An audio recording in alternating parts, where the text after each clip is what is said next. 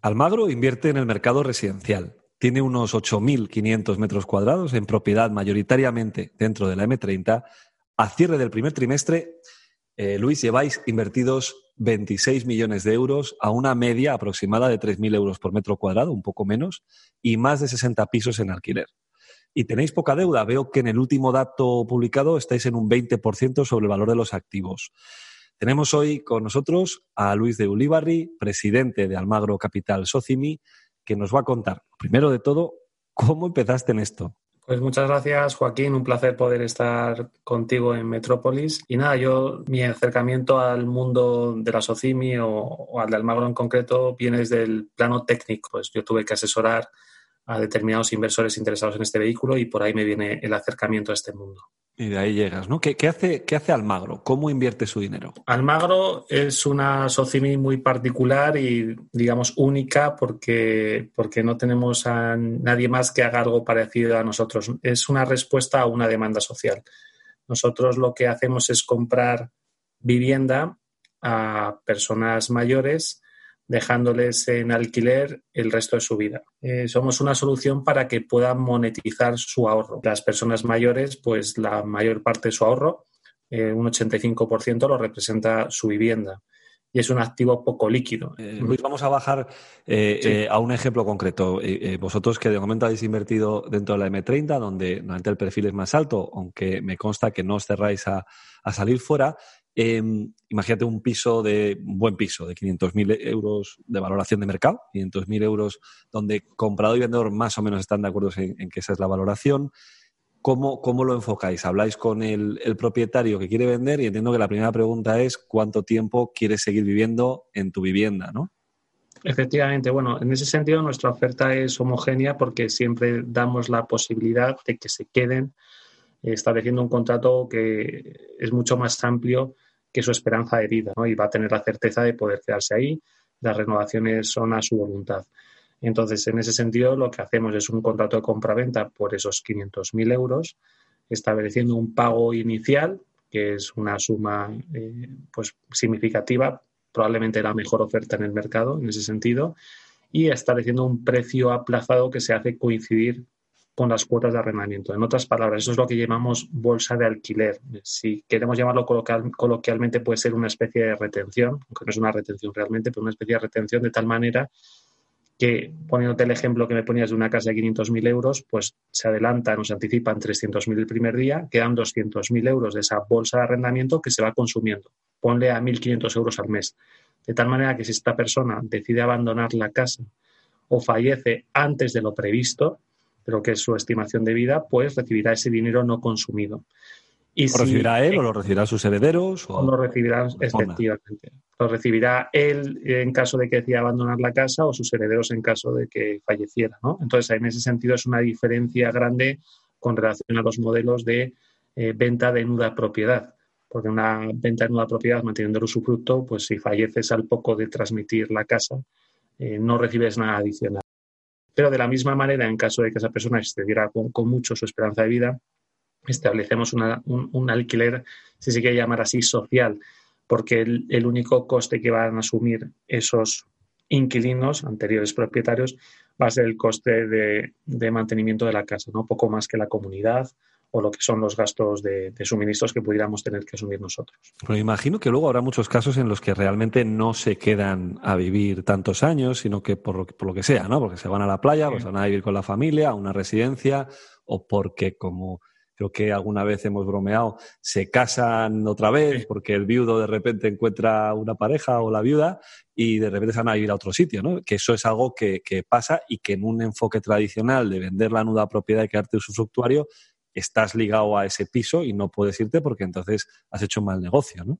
Efectivamente, lo que es es una opción mucho más flexible porque la gente toma la decisión en un momento. Normalmente se toman decisiones un poco planas pensando que tu vida va a ser así para siempre y lo cierto es que no, luego cambian las circunstancias, ¿no? Entonces es bueno en el sentido de que en un determinado momento pues puedes abandonar la casa para irte con un hijo a una residencia o realmente, pues, como dices tú, oye, te has echado otra pareja y ellos van, se van a vivir juntos a, mm. otra casa, ¿no? Entonces, en ese sentido, tiene esa flexibilidad que en otros modelos no, la hay. Esto no hay eh, realmente nadie que lo haga, al menos con su capital abierto para que cualquiera pueda invertir en ello, que yo creo que es una de las, de las claves, de las grandes ventajas del régimen Socimi.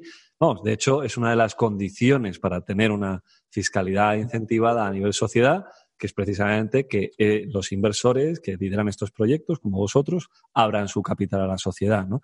Que, más o menos, eh, en, términos de, de, de, proyecto, me parece interesante saber cuáles, cuáles son vuestros planes, ¿no? Es decir, tenéis un proyecto a largo plazo, tenéis un proyecto que es para 10 años y vender la sociedad con los activos que hayáis comprado, o, queréis ser patrimonialistas de largo plazo.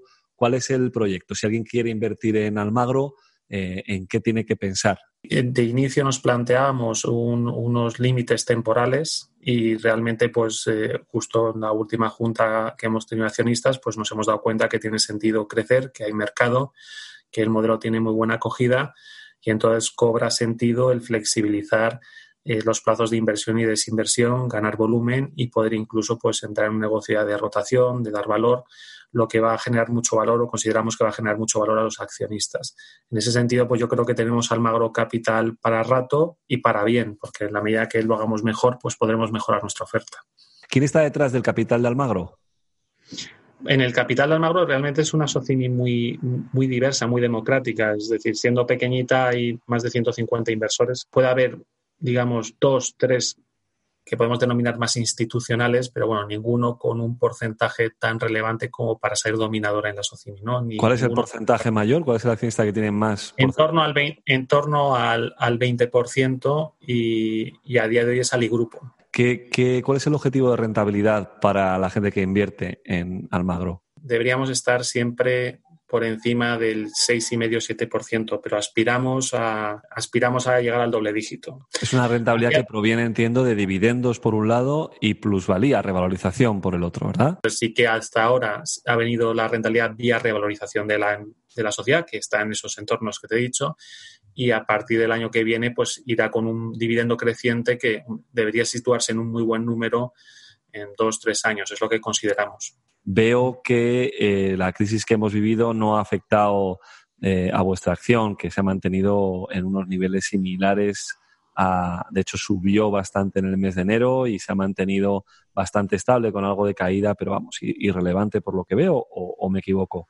El crecimiento de la acción se ha mantenido y esta crisis pues no nos ha afectado, más bien un poco al contrario en cuanto a lo que es el modelo de negocio, como te decía. Entonces, bueno. Genial, genial. No, hombre, está claro que tampoco, o sea, en eso yo creo que sois transparentes, lo ponéis en vuestro informe trimestral. Si alguien quiere hacer trading con la acción de Almagro, pues se equivoca porque es una acción ilíquida todavía, pero ya va teniendo negociación y como bien dices, estáis, estáis en el top 10 más o menos siempre, ¿no? Top 5, top 10 de Socin, del mercado alternativo bursátil con mayor número de días con negociación. Obviamente es un proyecto que, como bien has dicho, estás en fase de inversión, empezando.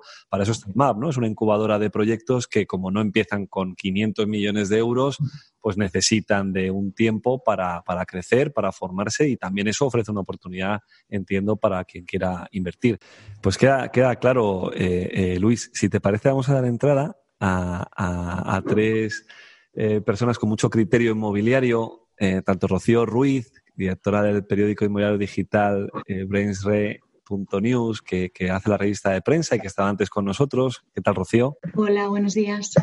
También está con nosotros Iciar Mendizábal, la socia responsable de inmobiliario de, de PwC. Hola, buenos días. ¿Qué tal, Iciar? Y por último, Beatriz Toribio, directora general de Asval. Hola, muy buenos días.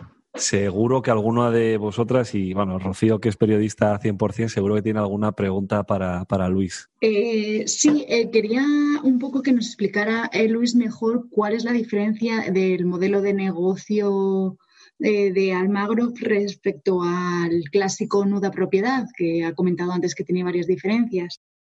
Nosotros lo primero, primerísimo, es que es un alquiler, no un, no un usufructo y es precisamente lo que nos permite tener esa flexibilidad de que si las personas que nos han vendido la casa y se han quedado como inquilinos no han alcanzado su, mm, la estimación que hacemos de permanencia en la casa, ya sea porque deciden abandonarla porque fallecen, pues lo que nos permite a nosotros es devolver la parte no consumida de arrendamiento, ¿no? de ese crédito que se ha generado en la compraventa.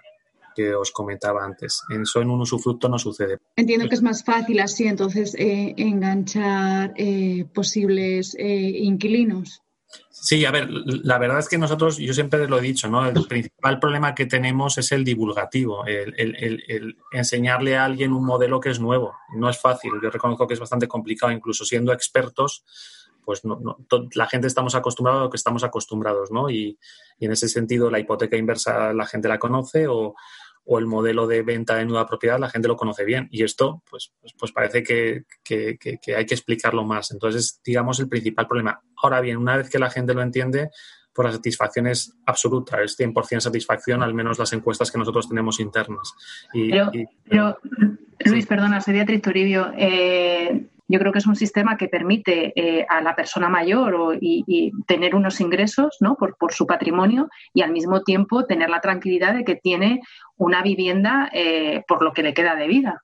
Sí, no tiene sentido que en, países de nuestro entorno se transaccione anualmente 3.000 y 4.000 millones, por ejemplo de Francia o Reino Unido, que en España no creo que lleguemos a 100. Nosotros somos el si no el principal player, bueno, te diría que sí, que somos el principal player. Bueno, sobre todo lo importante es que ese es el principal en el que la gente puede invertir y ser accionista, porque el resto son privados, ¿no? Son cerrados. Son cerrados. Pero aún así el tamaño es muy pequeño, quiero decir, la, hipoteca inversa no tampoco está, no, no, tiene volumen. Eh, sí que es cierto que hay mucha llamada del Banco de España que se desarrolle y bueno, pues yo creo que no, me quiero extender mucho, pero yo, yo, yo creo que, que, es necesario, ¿no? Para mí es, buen, es bueno porque yo quiero al final, ya también vamos a ser todos mayores, ¿no? Yo quiero que existan diferentes opciones y que la gente se acostumbre a este tipo de soluciones donde al final usas la casa como un commodity, no dejas ser tu ahorro para vivir mejor, ¿no? Entonces, porque en España somos muy de tener nuestra casa y de querer dejarla para nuestros hijos. Lo que es una pena, y eso lo veo mucho de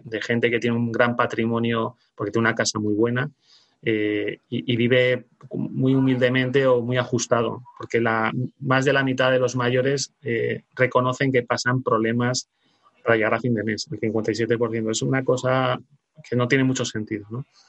Oye, Luis, ¿y qué perfil de, inmuebles eh, buscáis? ¿Cómo hacéis esta búsqueda? ¿Elegís por ubicación, por metros cuadrados? hablabais también de, de que la posibilidad de prolongar el periodo de inversión. ¿Os planteáis, por ejemplo, mirar en otras ciudades o ahora mismo no estáis en ese proceso? Eh, estamos abiertos a, ampliar, ampliar geográficamente eh, nuestra inversión, ¿no? Pero a día de hoy, digamos que todavía por el tamaño que tenemos, lo normal es que sigamos invirtiendo principalmente en Madrid, incluso dentro de la M30. Simplemente una cuestión de que es donde estamos y lo que nos resulta que está más a mano y, es que hay tanta demanda. Eh, realmente hay, mucha gente con, necesidad y ahora con esta crisis que se viene, pues puede haber más con necesidad de, hacer esa licuación, ¿no? esa monetización del ahorro, el ladrillo. Entonces, muy bien. Pero te has dejado una parte importante para el perfil inversor, que es que precisamente porque vuestro modelo pasa por a lo que podríamos llamar la valoración de la nueva propiedad, sumar una bolsa de alquiler que no deja de ser los alquileres futuros retenidos, al estar retenido ese alquiler ir consumiéndose, no ha habido un problema en vuestra cartera desde el punto de vista de inversor de caída de la renta, ni de impagos, ni de nada parecido. ¿Es así? Ah, totalmente, es decir, al final nosotros de nuestro modelo lo que evitamos es cualquier tipo de conflicto con, con nuestro, los vendedores inquilinos, ¿no? que se convierten en nuestros inquilinos. Entonces, no tenemos ningún problema de impago porque se, se, se compensa, se compensa lo que es nuestro ese plazo, ese pago aplazado que es el crédito con lo que son el arrendamiento. Entonces, no tenemos problema de impago. ¿no? Realmente tenemos un inquilino de mucha calidad. Es un inquilino que cuida bien la casa, que se comporta como un propietario, incluso va a las reuniones de la comunidad eh, no se mueve, es decir, no hay rotación, permanece a largo plazo y no impaga, siempre está pagado. Entonces tenemos unos activos para arrendamiento de muchísima calidad y lo valoramos mucho. Em, pues fenomenal. Venga, vamos a hacer, eh, vamos a tomar aire, paramos 20 eh, segundos y empezamos con la tertulia. Metrópolis con Joaquín López Chicheri.